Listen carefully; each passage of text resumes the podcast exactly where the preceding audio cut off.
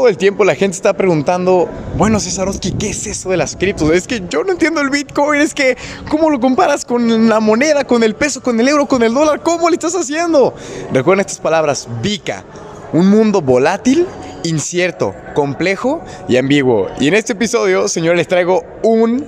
Eh, un invitado de súper honor. Y ustedes van a ver quién es aquí.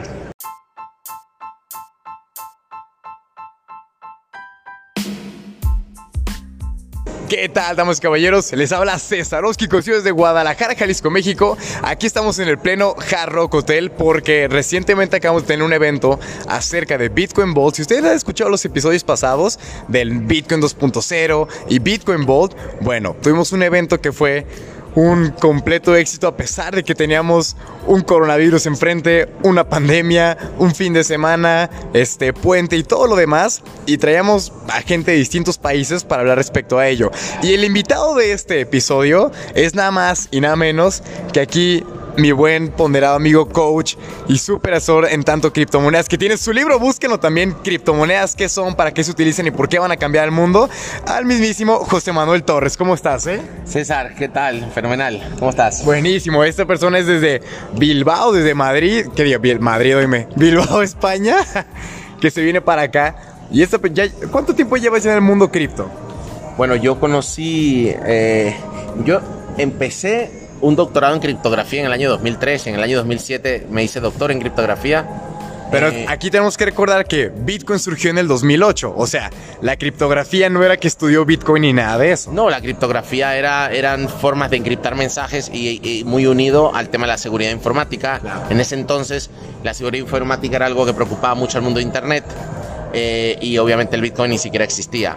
El Bitcoin nació a finales de 2008, empezó en el 2009, yo lo conocí en el 2015 y desde el 2015 no he parado de estudiarlo, así que básicamente llevaré en el mundo cripto más o menos unos 5 años. 5 años, damas y caballeros. Y es que a pesar de que puede llevar 5, 6, 7, 8 años, uno meses estando aquí, siempre está esta pregunta en la cual todo el mundo pasa y dice, bueno, Cesarowski, es que yo no entiendo el Bitcoin. Y entonces, a ver, es tan sencillo como la simple respuesta que les va a dar aquí José Manuel cuando se termine su café. de cuando, te, cuando la gente a ti te está preguntando eso de, yo no entiendo el Bitcoin, ¿tú de qué forma se los haces más claro esa parte? Bueno, es una forma muy sencilla, ¿no? Ya a nadie le sorprende que la música sea digital, ya no existen ni los cassettes, ni los CDs, ni nada de esto. La música es digital, las películas son digitales, eh, las televisiones son mucho más delgadas. Eh, básicamente, el concepto de intangible es algo que cada vez vas teniendo más aceptación. Correcto. Entonces, para tú enviar dinero digital a otra persona que no está cerca de ti, que esté en otro país o en otra ciudad, tienes siempre que usar un banco, tienes que usar un intermediario. O PayPal o cualquier plataforma de pago, pero siempre hay un intermediario. Bitcoin es algo muy sencillo.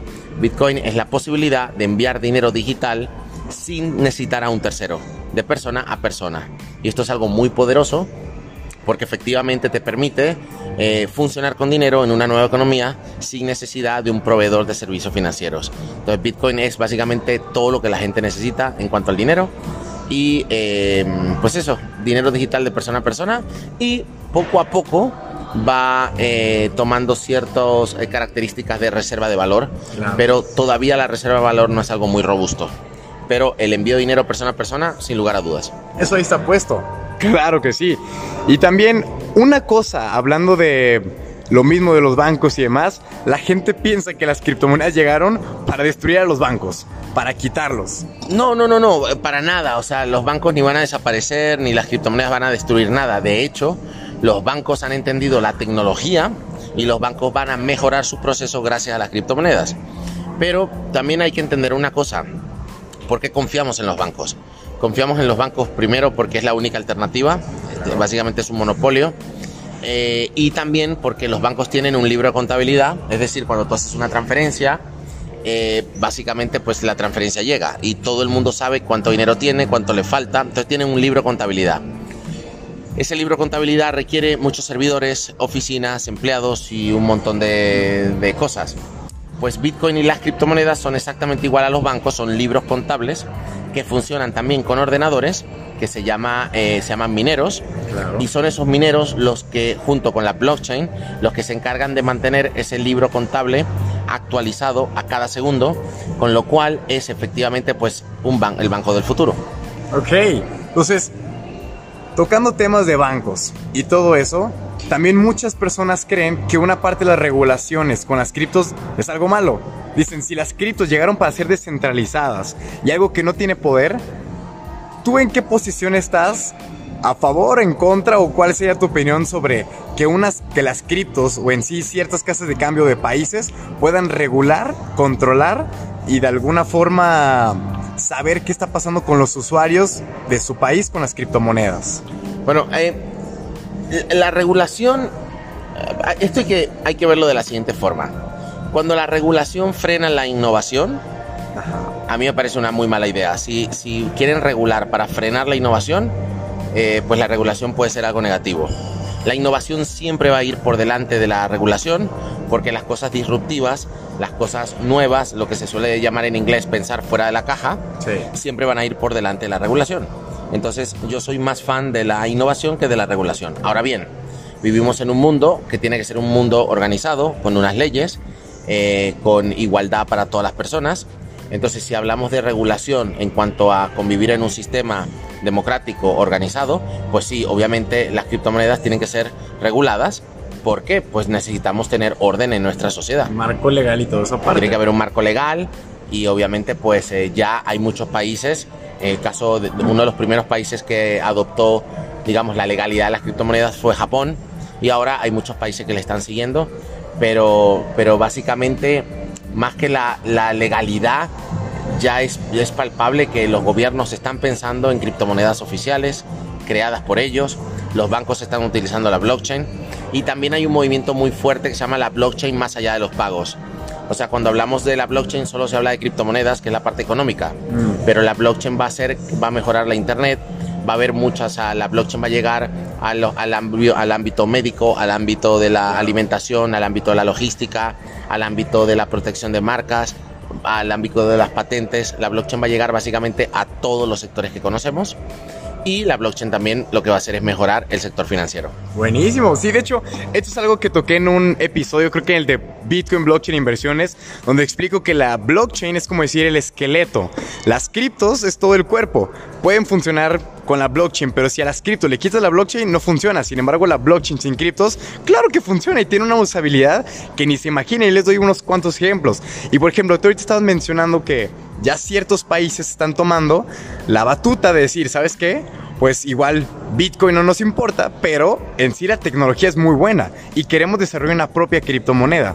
¿Tú cómo ves el aspecto tanto que pueda beneficiar o eh, perjudicar a las criptomonedas en general, o sea, los proyectos, si cada país tiene en sí una moneda digital, o sea, una cripto decir de México, de China, de Estados Unidos y que se use de cierta forma para reemplazar al Bitcoin. ¿Tú cómo ves ese aspecto? Yo de hecho, em, yo imagino un mundo en el cual las fronteras cada vez van a pesar menos y las fronteras cada vez van a ser menos importantes. ¿Qué quiero decir con esto?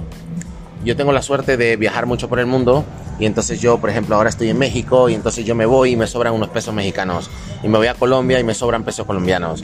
Y después me voy a Estados Unidos y me sobran dólares. Entonces al final llego a España y tengo siempre que vaciar los, bolsillos de monedas y algún par de billetes de diferentes países. Y entonces cuando tú vas a una casa de cambio con cantidades pequeñas de monedas de otros países, no te cambian. Entonces es un dinero que se pierde. Claro. Eh, en el mundo futuro no va, no va a funcionar así. En el mundo futuro tú vas a tener criptomonedas que funcionan en cualquier país. O sea, los, las criptomonedas no van a estar asociadas a los países. Con lo cual ya tú, tú estás en cualquier país del mundo y vas a poder usar la moneda que tú quieras. Entonces se rompen esos esquemas de países y divisas. Entonces, ¿tú crees que en sí, ahorita todavía no hay en sí una cripto que sea la que vaya a romper todas las barreras de países para usarse como método de pago, digamos, en un futuro oficial? Porque como está el tema de Bitcoin, sí, sabemos que esto sigue subiendo, tiene tendencia alcista, pero por lo mismo la gente no le gusta comercializar con ello, porque al ser muy volátil, hoy yo te puedo pagar un café que puede ser hace 10 años de un Bitcoin y esos 10 años, a mí que yo acepto Bitcoin me benefició, al comprador no le beneficia. Y por el mismo caso de oferta y demanda, pues o te la juegas al alza o te la juegas a la baja en producción. Y estamos hablando de que empresas tienen números contados de necesito esto para hacer esto. Entonces, ¿tú cómo ves una proyección de si quieres que en algún momento Bitcoin va a seguir siendo la moneda madre? Eso sí, que ni qué. Pero una moneda que ya haya sido de pura usabilidad para romper todas las fronteras a nivel mundial y que obviamente sea de forma cripto. Ahí hay, varias cosas. La, primera, em, antes para ver grandes cambios en la vida había, había que esperar 20 años. Ahora 5 años es el equivalente a 20 años. Con lo cual en los próximos 2 años vamos a ver muchos cambios y en los próximos 5 años vamos a vivir en un mundo totalmente diferente. ¿qué quiero decir con esto? Que sí, en la actualidad Bitcoin es el más fuerte, es el pionero, pero la gran pregunta aquí es si Bitcoin es Hotmail o es Gmail. Es decir, puede, puede, llegar a, puede llegar a un Bitcoin mejor que Bitcoin. Yo creo que sí, en un futuro porque estamos en una fase muy, muy temprana. Eh, después está todo el tema de los ordenadores cuánticos, que tampoco hay que tener mucho miedo. Mm.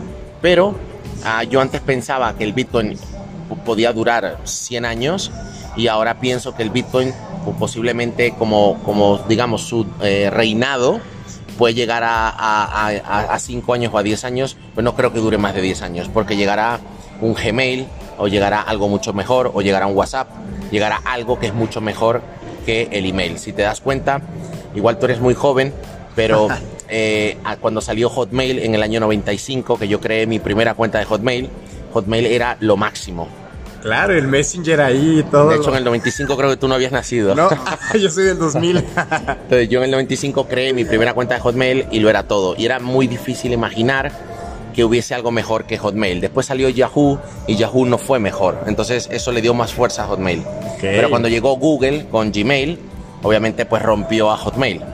Pero hace ya varios años yo me di cuenta que eh, era imposible responder a todos los emails que te llegaban. Y, yo le decía a las personas que íbamos, el email iba a morir y íbamos a, enviar mensajes de, voz o texto, que es lo que ha pasado ahora. Pocas personas ya utilizan el email. El email es algo para almacenar información, claro. pero realmente la, ahora la mensajería es lo, lo, que manda. Eh, y entonces, esto que te estoy contando ha sido la evolución de la comunicación.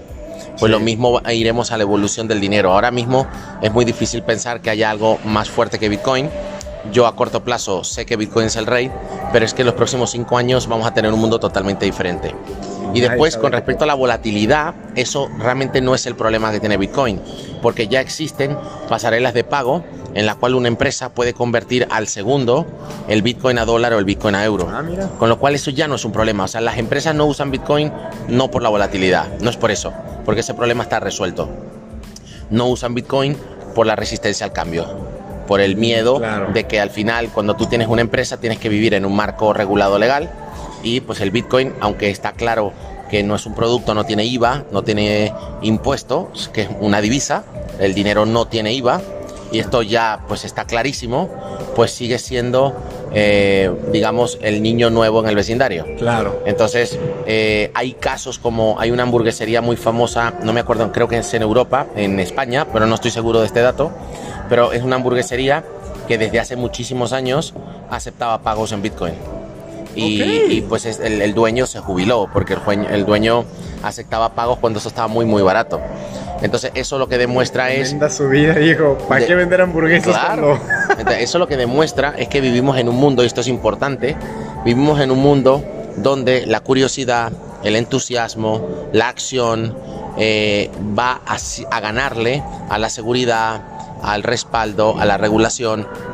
Vivimos en un mundo donde las personas que están esperando la regulación, las personas que están esperando la seguridad, las personas que están esperando la certeza, se van a quedar esperando. Porque en el momento que esto es importante, en el momento que la gente tenga certeza sobre cosas, ya van a estar obsoletas. El mundo va tan rápido que, que la gente que espere, no, déjame que un producto sea maduro o que una empresa sea madura o que algo sea certero, cuando sea certero ya será viejo. Entonces tú tendrás que apuntarte a lo nuevo, a lo incertidumbre, a, lo desconocido, a lo volátil, a lo incierto, a lo complejo, a lo ambiguo. Por eso yo pienso que eh, las personas inquietas, las personas entusiastas, las personas que no temen a cometer errores, les esperan eh, décadas muy interesantes y a las personas segurolas, como digo yo, personas seguras, que no les gustan los cambios, personas muy estables, muy tradicionales, yo creo que la van a pasar francamente mal.